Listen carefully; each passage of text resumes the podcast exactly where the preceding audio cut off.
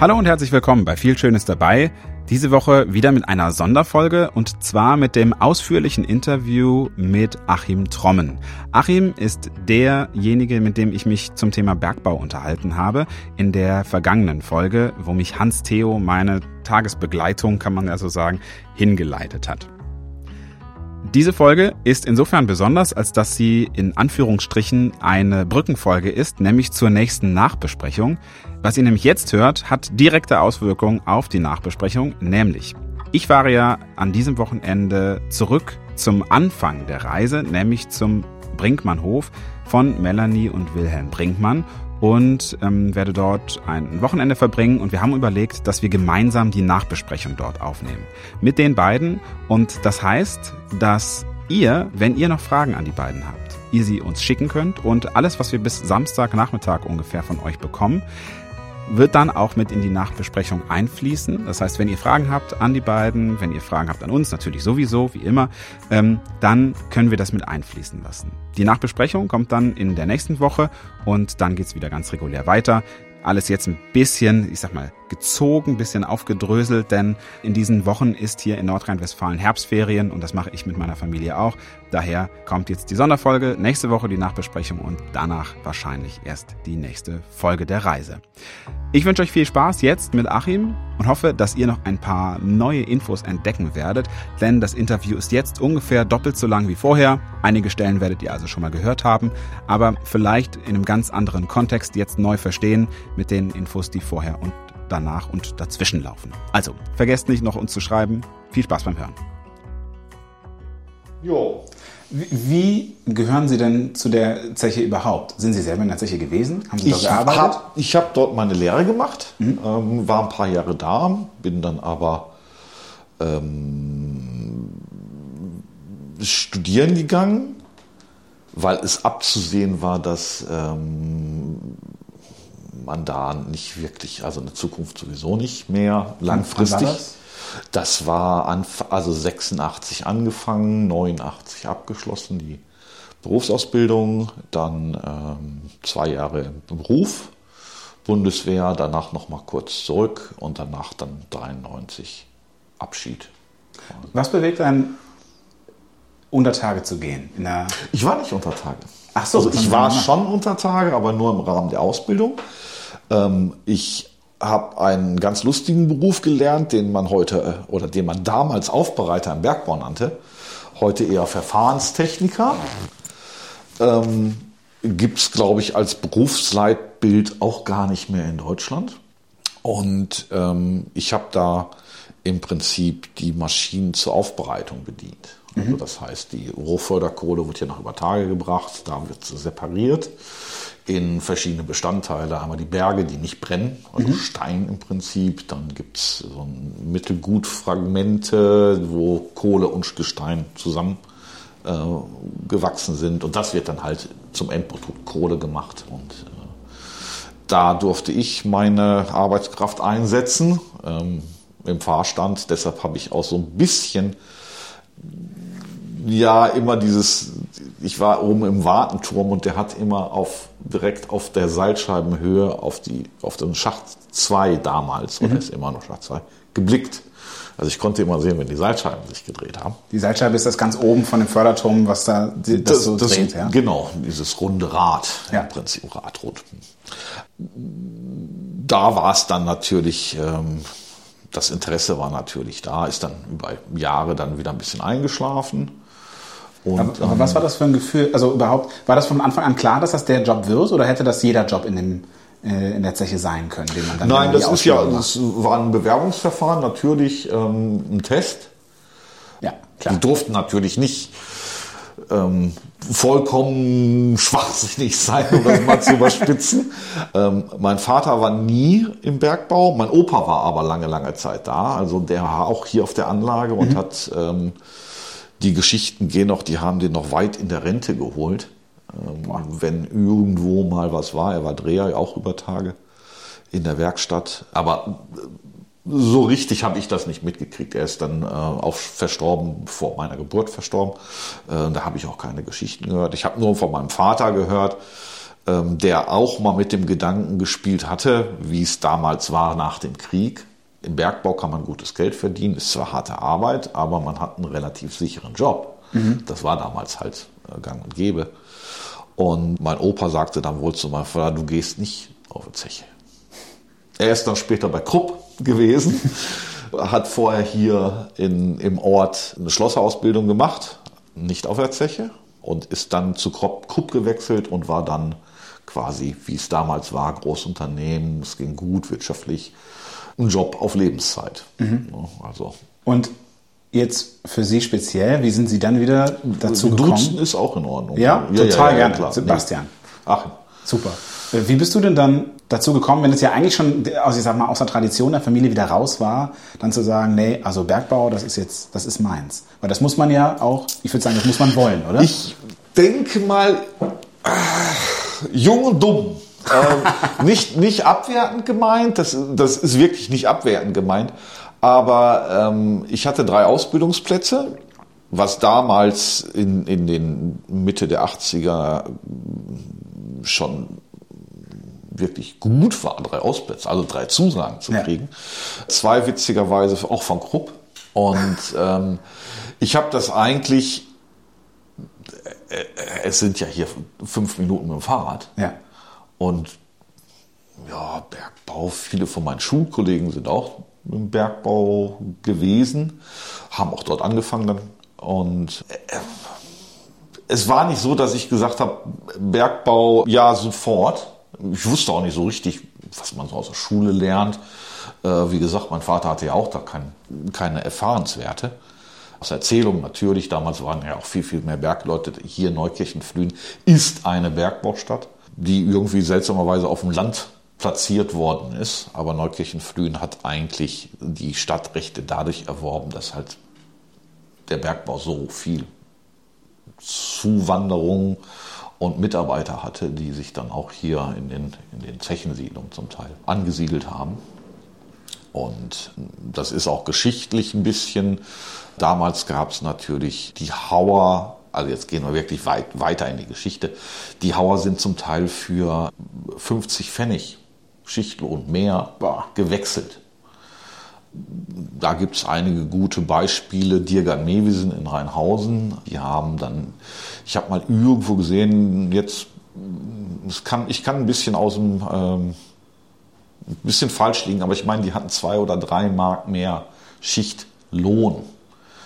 Und alle sind hin, wollten sich, wollten da arbeiten, weil das war richtig Geld damals. Wie viele Schichten machte man in der Woche? Sechs?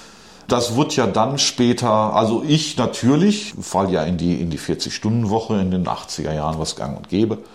Davor wurden meistens, ja, es gab Unterschiede zwischen Untertage und Übertage.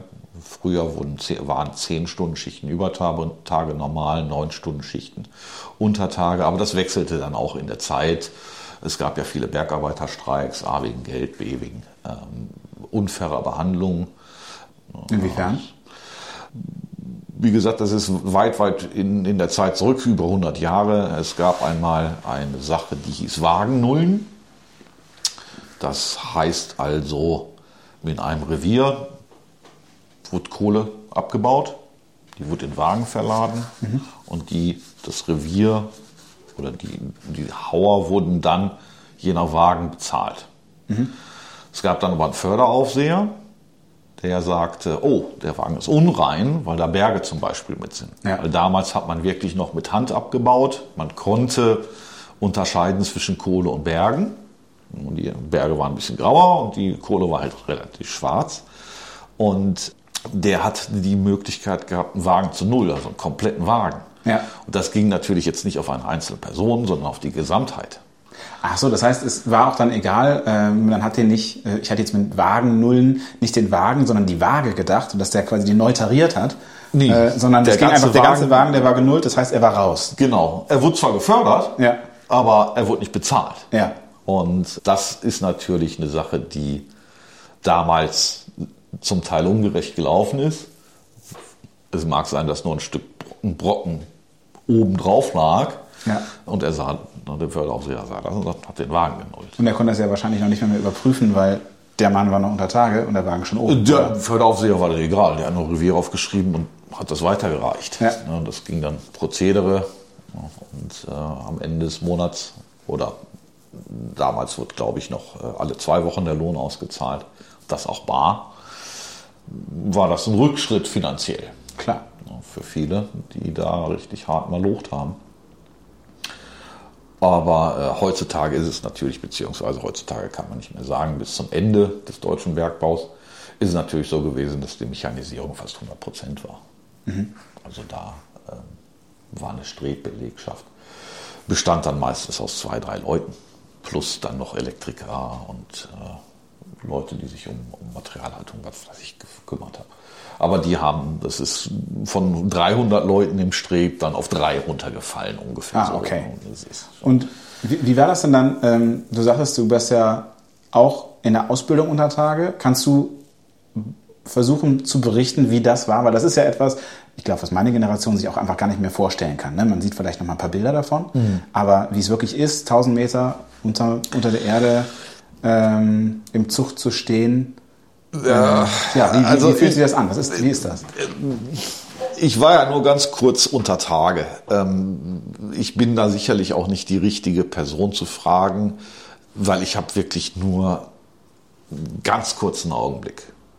Also wenn ich irgendwas erzählen würde, ähm, wäre das vollkommen außer das wäre als hätte man nur einmal einen Knips gemacht und könnte dann eine Geschichte erzählen. Ja. Äh, ich kann meine persönlichen Eindrücke natürlich sagen, ja, aber gerne, ich kann ja. nicht sagen, wie sich ein richtiger Bergmann fühlt, weil ich keiner bin. Ja. ja. Das wäre übertrieben, da wäre wirklich heucheln, wenn ich sagen würde, ich bin Bergmann. Ähm, äh, man sollte keine, ähm, man sollte sich zum Teil nicht Gedanken machen an, ähm, wenn man in den Korb steigt, dass es 800 Meter runtergeht und nur so ein dickes Förderseil da ist, was zwar dick ist, aber schon so ein bisschen, sagen wir mal, ja, gewöhnungsbedürftig. Also Leute, die nicht gern Aufzug fahren, kann ich da schon verstehen. Die, man muss sich natürlich, ne, das ist eine psychologische Sache, man weiß, die Seilprüfung ist da, die Sicherheit ist zehnfach, 15-fach aber äh, man fühlt sich schon ein bisschen mulmig. Wie groß Und ist so ein Korb? Wie viel passen da rein? Das kommt drauf an. Ähm, natürlich auf den Schacht, wo man einfährt. Wenn man äh, jetzt auf Niederberg 1, was ein Großkorb, also da passten, ich meine, so um die 30 Leute pro Etage rein. Es gibt bestimmt größere, es gibt deutlich kleinere. Also ich denke mal, man könnte schon, sagen wir mal, einen Kleinwagen parken. Mhm. Weil die, Groß, also die Großraumwagen waren ja auch relativ groß. Und dann waren, äh, wenn ich mich richtig erinnere, 3000 Liter Wagen. Ähm, wenn nicht sogar größer. Also es ist schon, ist schon groß gewesen. Und so ein Wagen wurde komplett genullt teilweise, ja? Auch. Oder war das, war Nein, das dann schon wieder das später? War, das war, also die, die Großraumwagen wurden erst später dann eingesetzt bei der also im Zuge der Mechanisierung. Die kleinen Wagen oder Loren, wie viele auch sagen, im Osten heißt glaube ich Hunte, waren kleiner, also 800 Liter ungefähr. Man sieht hier auch, wenn man mit offenen Augen mal ein bisschen durch die Siedlung fährt, sieht man auch noch ein paar kleine, also ah, okay. ein paar Blümchen drin. Fahr ich gleich mal vorbei. Ja, also da kann man noch ein paar sehen. Ähm, die ganz großen wüsste ich jetzt hier im Umfeld keinen. Ich weiß nur, in, in, in Mörs steht noch einer von Rheinpreußen. Aber das ist, aber nochmal zu Untertage. Äh, ich schweife immer gerne ab. Ähm, erste Mal Untertage im Lehrrevier. Man wusste nicht wohin. Ein Riesentunnel machte sich irgendwann auch. Also man, man kam unter Tage an. Es bimmelte. Das Rolltor ging hoch. Man stieg aus und war auf einmal so im Tunnel mit, mit Bahngleisen. Relativ groß, also irgendwie 16, 17 Meter breit, eine Kaverne. Und da gingen dann so die Strecken hin. Und hinten wurde es dunkel.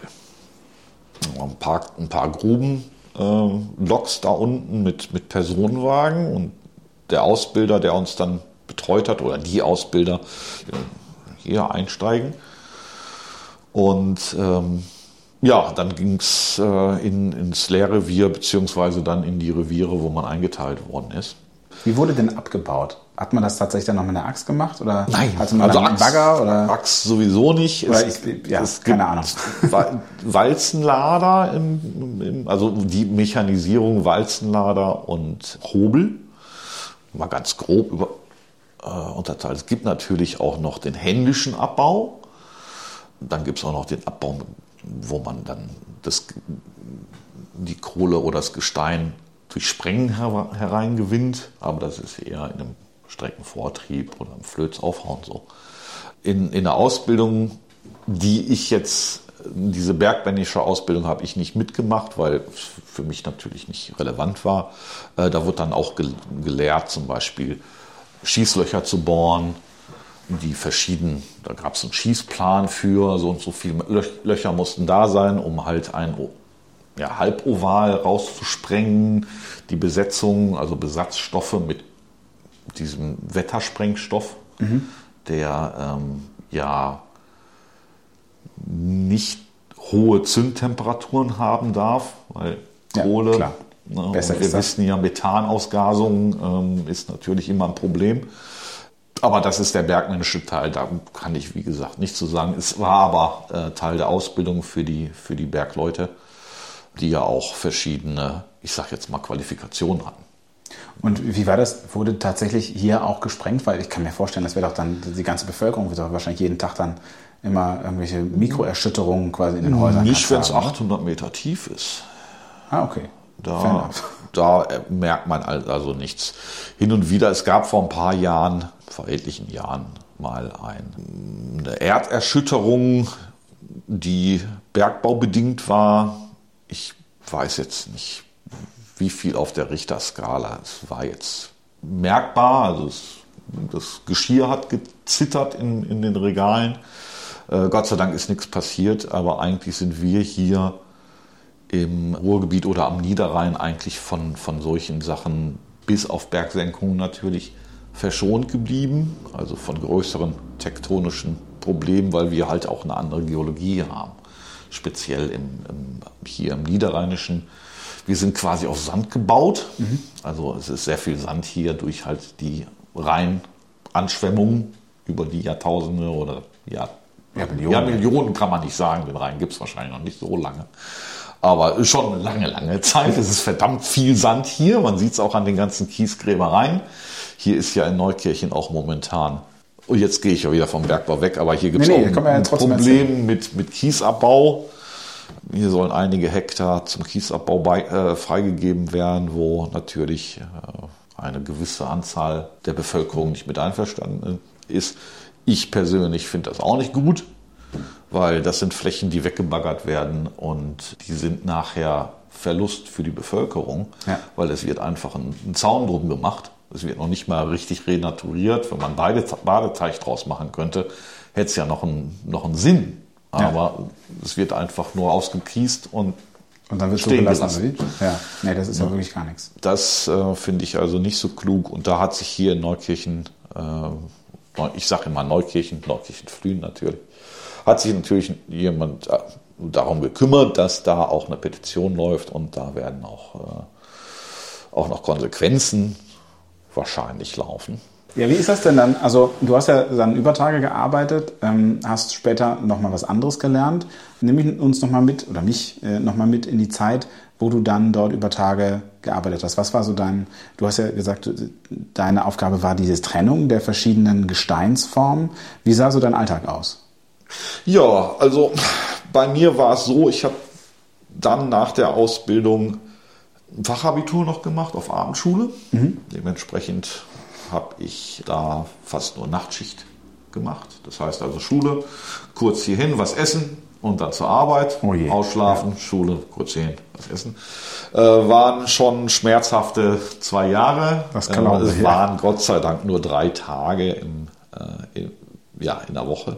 Aber der Betrieb war halt so nett und hat mich auf Dauernachtschicht geschickt weil mit Frühschicht, das hätte ich, glaube ich, gar nicht geschafft. Ja. Was ich da gemacht habe, im Prinzip, ich habe eine lange Zeit im Leitstand gesessen. Das heißt also, das ist, na, sagen wir mal, die Schallzentrale der Aufbereitung. Ich weiß jetzt nicht, wie viele Antriebe. Ich meine, ich habe es mal durchgezählt. 300 verschiedene Antriebe. Also Motoren mit Gurtbändern, Brechern, Sieben, dann waren noch Setzmaschinen. Das alles. Also wenn du vielleicht irgendwo nochmal Fotos siehst, es stand mal so ein riesengroßer Klotz direkt an der B60, heute Niederrheinallee, wo immer die Scheiben gewackelt haben und wo immer so ein kleines Dröhnen rauskam. Das war mein Spielfeld. Also da, es war laut, es war warm, es war staubig, aber Gott sei Dank nicht in meiner auf, also in meinem Leitstand, weil das war klimatisiert und fast staubfrei und äh, man hatte einen schönen Ausblick, wenn man mal Zeit hatte rauszugucken, mit ein paar Blümchen drin. Ich habe irgendwo noch Fotos, leider habe ich damals äh, nicht, nicht genügend, was heißt nicht genügend vor, ich habe nur ein paar, noch nicht mal eine Handvoll, weil natürlich Fotos auf einer Anlage, man hat damals einfach nicht daran gedacht. Gab es in deiner Zeit Unfälle? Ähm, toi, toi, toi nicht, dass ich, also, was heißt Unfall, wenn sich einer mit dem Hammer auf den Finger ja, gehauen so ein Grubenunfall, wo dann wirklich man es, nachher Bergmannsgräber hatte. Niederberg war eine, eine, wir hatten ja Anthrazit und Magerkohle davor S-Kohle, aber die wurden nachher äh, nicht mehr abgebaut es war nicht so schlagwettergefährdet. Anthrazitkohle hat nicht so eine starke Neigung zum Ausgasen, also Methan ist eigentlich weniger vorhanden in dieser Kohle. Da gibt es andere Kohlearten. Es gibt ja auch verschiedene, sechs, sieben, acht verschiedene Kohlearten in verschiedenen Kohlungsstufen. Jetzt kommt wieder mein Beruf, ich musste das irgendwann mal lernen. Und ähm, halt Anthrazit hat nicht so viel ähm, Neigung zur Ausgasung. Allerdings ähm, und es war nicht zu meiner Zeit, es war später, ähm, gab es, soweit ich mich erinnern kann, drei tödlich Verunglückte auf Niederberg. Aber Niederberg war keine Anlage, wo es schwere Unglücke gab. Was sind denn überhaupt die, die Arten der Unglücke gewesen? Also Methanausstoß ist das eine. Gab es Explosionen oder? Also Methanausgasung fällt natürlich überall bei Steinkohle an, aber im Regelfall wird genug Luft durch die Strecken geleitet, dass halt keine Prozentwerte erreicht werden, wo zündfähige Gemische existieren. Okay, das heißt aber Rauchen unter Tage war tabu. generell verboten. Ja. Also mit Kündigung. Da, Nachvollziehbar. Ähm, was wäre dann passiert? Wäre das komplette Ding explodiert oder was? Oder? Komplett nicht. Es ist ja auch so, ähm, unter Tage gab es auch Schmieden. Ach, okay. Also es ist nicht so, dass das alles unter Tage direkt explodiert, wenn man Feuerzeug äh, anzündet. Es kommt natürlich an, irgendwo muss Luft eingesogen werden, frische Luft. Mhm. Und nennt man Wetterschächte einziehend, ausziehend. Ein Einziehender saugt es von über Tage an. Und dann wird es durch das Grubengebäude geleitet und dann wird es irgendwo in einem ähm, Wetterschacht wieder abgeblasen. Aber im Prinzip kam es so, aus, dass wirklich in dem Bereich, wo es im einziehenden Schacht war, da natürlich geschweißt werden konnte und gebrannt werden konnte oder auch äh, eine Spiele zum Teil da war. Äh, überall hingen dann auch äh, Messgeräte, dass halt nichts passieren konnte. Wenn man aber auf die andere Seite geht, da wo es auszieht, ist es natürlich so, dass Methan natürlich schon in größeren Mengen da ist, aber es wird so so vermixt mit der Umgebungsluft oder mit der eingesogenen Luft, dass es weit unterhalb des eigentlichen ähm, explosions- oder zündfähigen Gemisches ist. Ist Methan geruchsneutral oder riecht man das?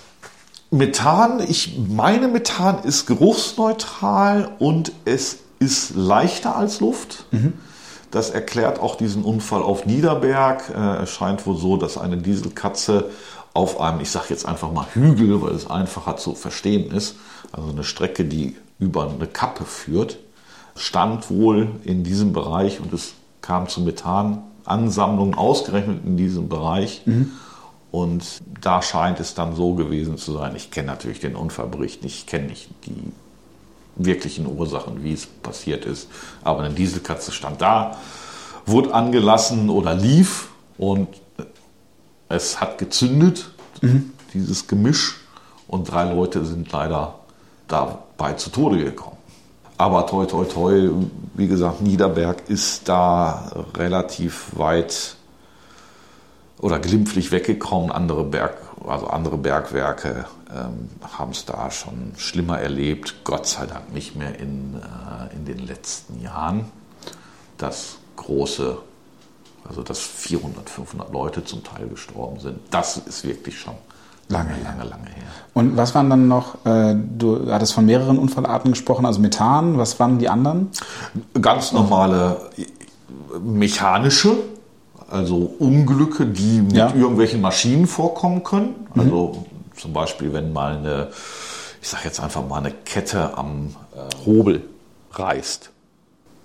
Ja, okay. Also das im Endeffekt so, dass wie, was hier beim Schreiner passieren kann, äh, was ja auch in der im, im normalen Werk. Berufsbedingte, ja. ja.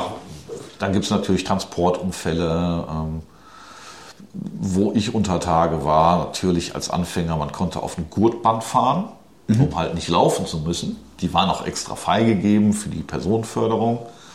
Und ähm, man hatte eine extra Aufgabe, also Auflaufstelle im Prinzip. Man musste sich dann so auf das Band schmeißen. Ja, das war, äh, ich lag dann nachher wie ein Maikäfer am Rücken, weil ich das wirklich einfach unterschätzt habe. Wie schnell fahren die Dinger? Auf Meter pro Sekunde kann ich nicht mehr sagen. Äh, die haben eine gewisse vorgegebene Geschwindigkeit, die ich jetzt nicht mehr im Kopf habe. Aber so fürs ähm, Gefühl eher so wie so ein Fahrrad oder eher wie ein äh, so 30er-Zone oder eher äh, so gemächlich wie so ein Lifter-Treppenlift? Es ist schon schneller als ein Treppenlift. Man will ja auch vorwärts kommen. ja, ja, könnte, nee, man, ja. könnte man gehen. Ja, ja. Also ähm, ich kann keine Zahl dran machen, aber schneller als sechs Stundenkilometer. Okay vielleicht irgendwas mit 20. Also man sollte sich wirklich flach draufschmeißen. Ähm, dann wird man mitgezogen. Und man sollte, das habe ich auch mit, mitbekommen, nicht an die Säume der Gurte fassen, weil dann hat man nämlich dieses unartige ja. Gefühl, dass man immer über die Bandrollen klack, klack, klack, klack, klack, klack macht. Das hört aber dann spätestens nach der zweiten oder dritten, denkt man sich dann so, was tut da so ein bisschen weh, äh, sollte man doch loslassen. Ähm, also nichts passiert, alles, alles, gut gegangen. Ähm, hätte auch wenig schlecht gehen können, aber äh, aus solchen Erfahrungen beim nächsten Mal weiß man. Man lernt schnell, ja. beim zweiten Mal war es auch kein Problem. Das sind alles so Kleinigkeiten, die, äh, wie gesagt, ich als Nicht-Bergmann da äh, mal so erfahren durfte. Wie, wie bist du denn überhaupt, oder wie sind wir jetzt auf dich gekommen? Warum hast du heute noch damit zu tun? Es ist ein Hobby von mir. Also ich beschäftige mich sehr gerne mit, mit der Geschichte des Bergbaus, speziell natürlich hier im Umkreis. Ähm, es gab einige Zechen. Ich habe zwölf Jahre lang in Bochum gewohnt, was ja auch nicht gerade eine nicht bergbaubezogene Stadt ist. Mhm. Und da fing es eigentlich wieder an, dass ich mich wieder so ein bisschen für alte Schachtanlagen interessiert habe. Nicht keine fördernden Betriebe, sondern wo standen denn die alten Anlagen? Und äh, ich habe mir dann immer gerne mal das Fahrrad geschnappt, vorher natürlich ein bisschen Literatur mir angeguckt, wo könnten die denn gewesen sein, gibt es Luftbilder. Heute ist es viel einfacher als noch vor 20 Jahren äh, Luftbilder zu finden. Heute gibt es Google Maps oder was auch immer. Äh, da kann man relativ gut gucken, wo die denn gestanden haben könnten. Und es gibt natürlich noch Webseiten, Gott sei Dank mittlerweile, wo die Fotos aus den 1926 startend, dann so alle anderthalb Dekaden haben die dann Luftbilder gemacht. Früher Luftbilder, heute Satellitenbilder. Und da kann man dann wirklich sehen, wo früher mal eine Anlage stand. Äh, und zwar oft nicht in guter Qualität, aber man sieht, weil von vielen Anlagen existiert halt nichts mehr. Das wollte ich gerade fragen. Was ist denn das, was dich heute äh, noch fasziniert, wenn du da vorbeigehst? Was ist das, was du siehst? Es ist leider nicht mehr viel. Die meisten Sachen sind bekannt. Ähm, ich wüsste keinen, der einen neuen Schacht gefunden hätte, der auf einmal wieder da war. Ähm, es ist halt so ein bisschen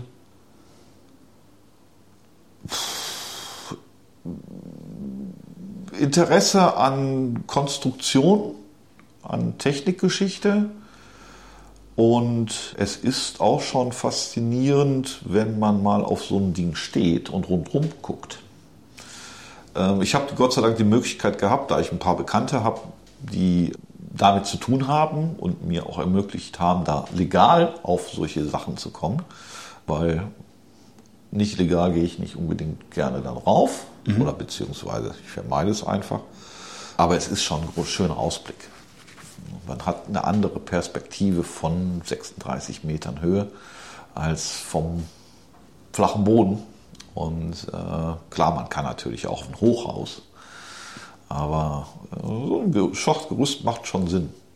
Ist eine, spielt da eine gewisse Nostalgie mit? Ist das auch in Anführungsstrichen schön im Kopf da, nochmal über die, die vergangenen Jahre zu denken oder ist es das gar nicht? Nee, eigentlich nicht. Also ich sag, für mich persönlich ist es ein Erlebnis, aber ähm, es ist jetzt nicht so, dass, wie schon mal gesagt, ähm, ich der Sache dann hinterher traue.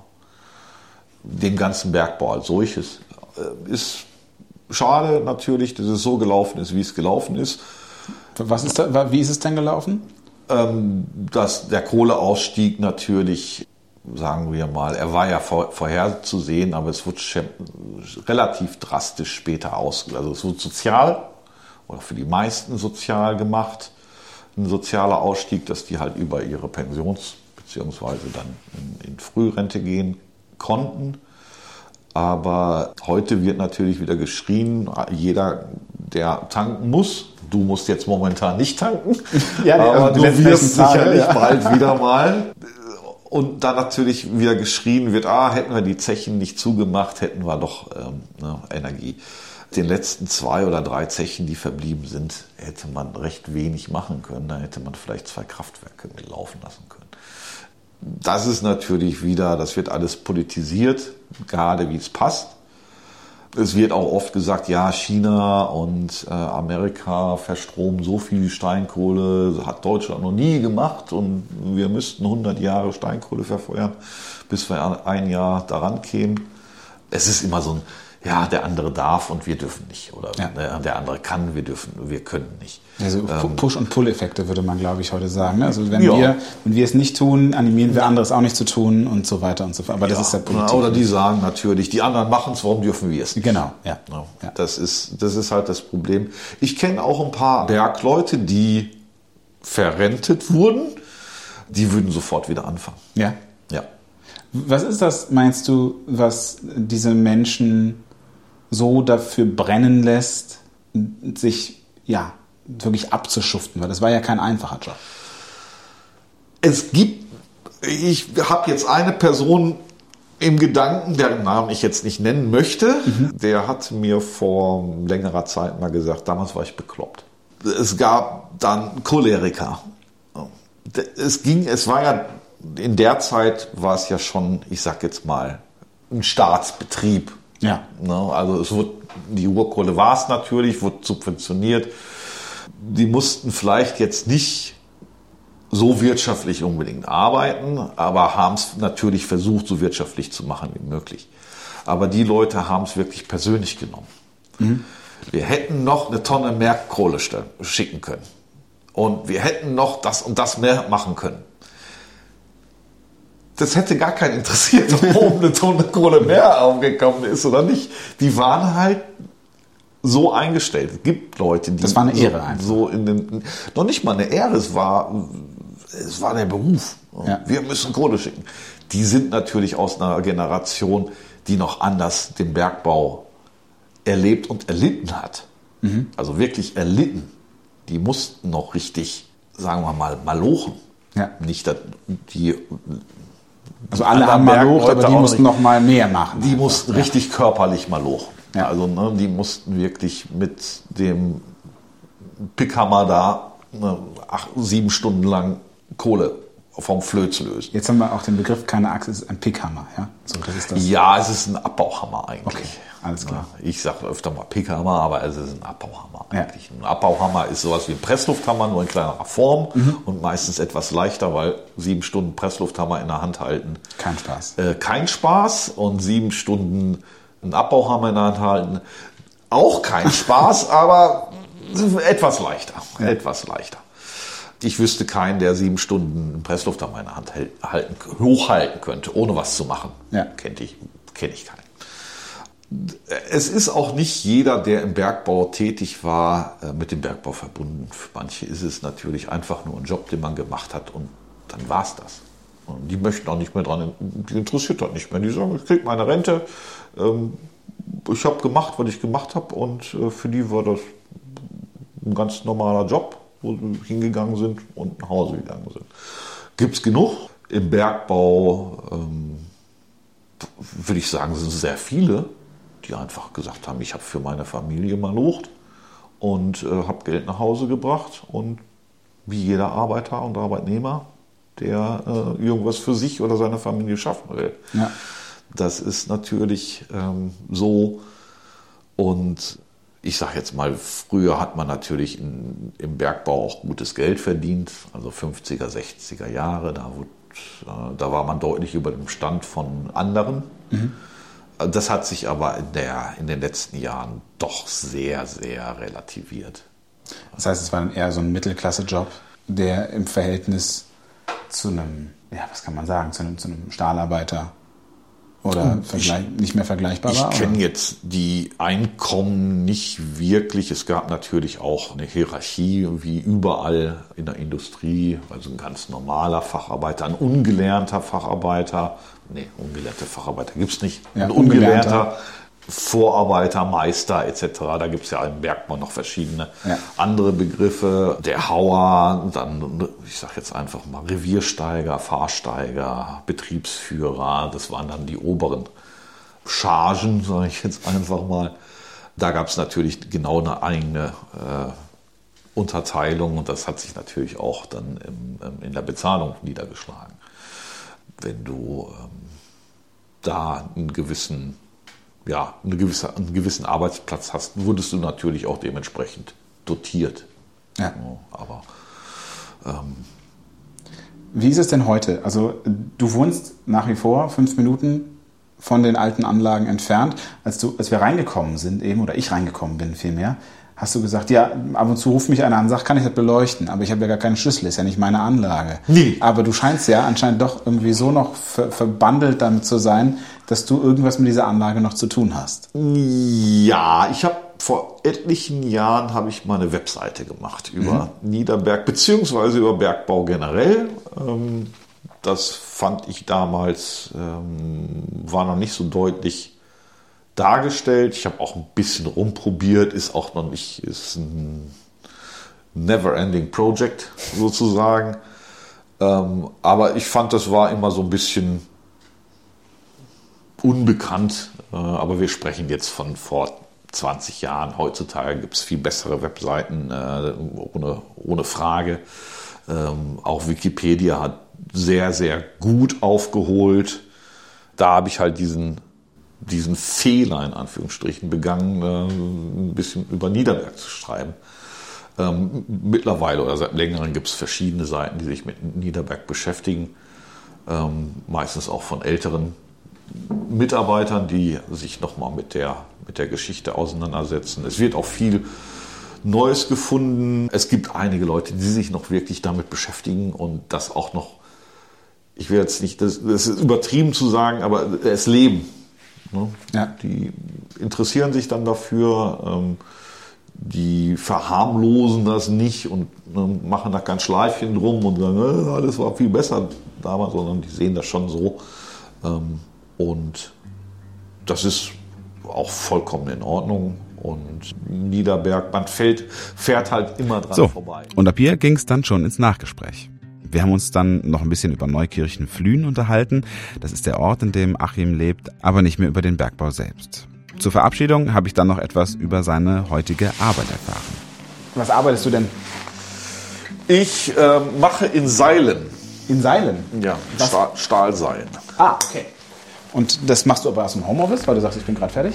Also bist du nee, nee, ich hatte äh, Frühschicht. Ach, halt. Ganz krass. Das heißt Gott sei Dank 14 Uhr. Schnell Auf Wiedersehen. Ja, guck mal, auch da wieder. Gut, dass wir dann. Was, was war das für ein Glück? Äh, ja, ich bin erst. Hier getroffen ich war jetzt 20 Minuten zu Hause. Ja, geil. Weil ansonsten, wenn ich noch meinen anderen Job gehabt hätte, hätte dann ich nicht mehr. Nicht mehr erwischt. Also vielen, vielen Dank. Dafür nicht, immer gerne. Den schreibe ich mir. Ach so, den habe ich gar nicht mehr gemerkt. Ja, das ist doch gut. Ich habe alles? Ja, perfekt. Sonst bekommt nichts weg. Ja, super. Gute Fahrt. Dankeschön. Und äh, danke für alles. Ja. Auf, auf bald mal. Machst du was schmieden. Danke. Ja. Schönen Abend. Tschüss. Ciao. So, und das war's dann mit Achim. Ich hoffe, es hat euch gefallen und ihr seid gut durch das Gespräch gekommen. Denkt dran, wenn ihr bei der Nachbesprechung jetzt am Wochenende dabei sein wollt, dann schickt uns eure Fragen per Sprachnachricht bei WhatsApp oder Signal. Die Handynummer findet ihr auf der Webseite. Auf Anregung eines Hörers möchte ich auch demnächst mal eine Live-Nachbesprechung machen, so als Insta-Live oder so. Aber das ist ein Thema für ein anderes Mal. Jetzt kommt erstmal gut durch die Woche und bis bald.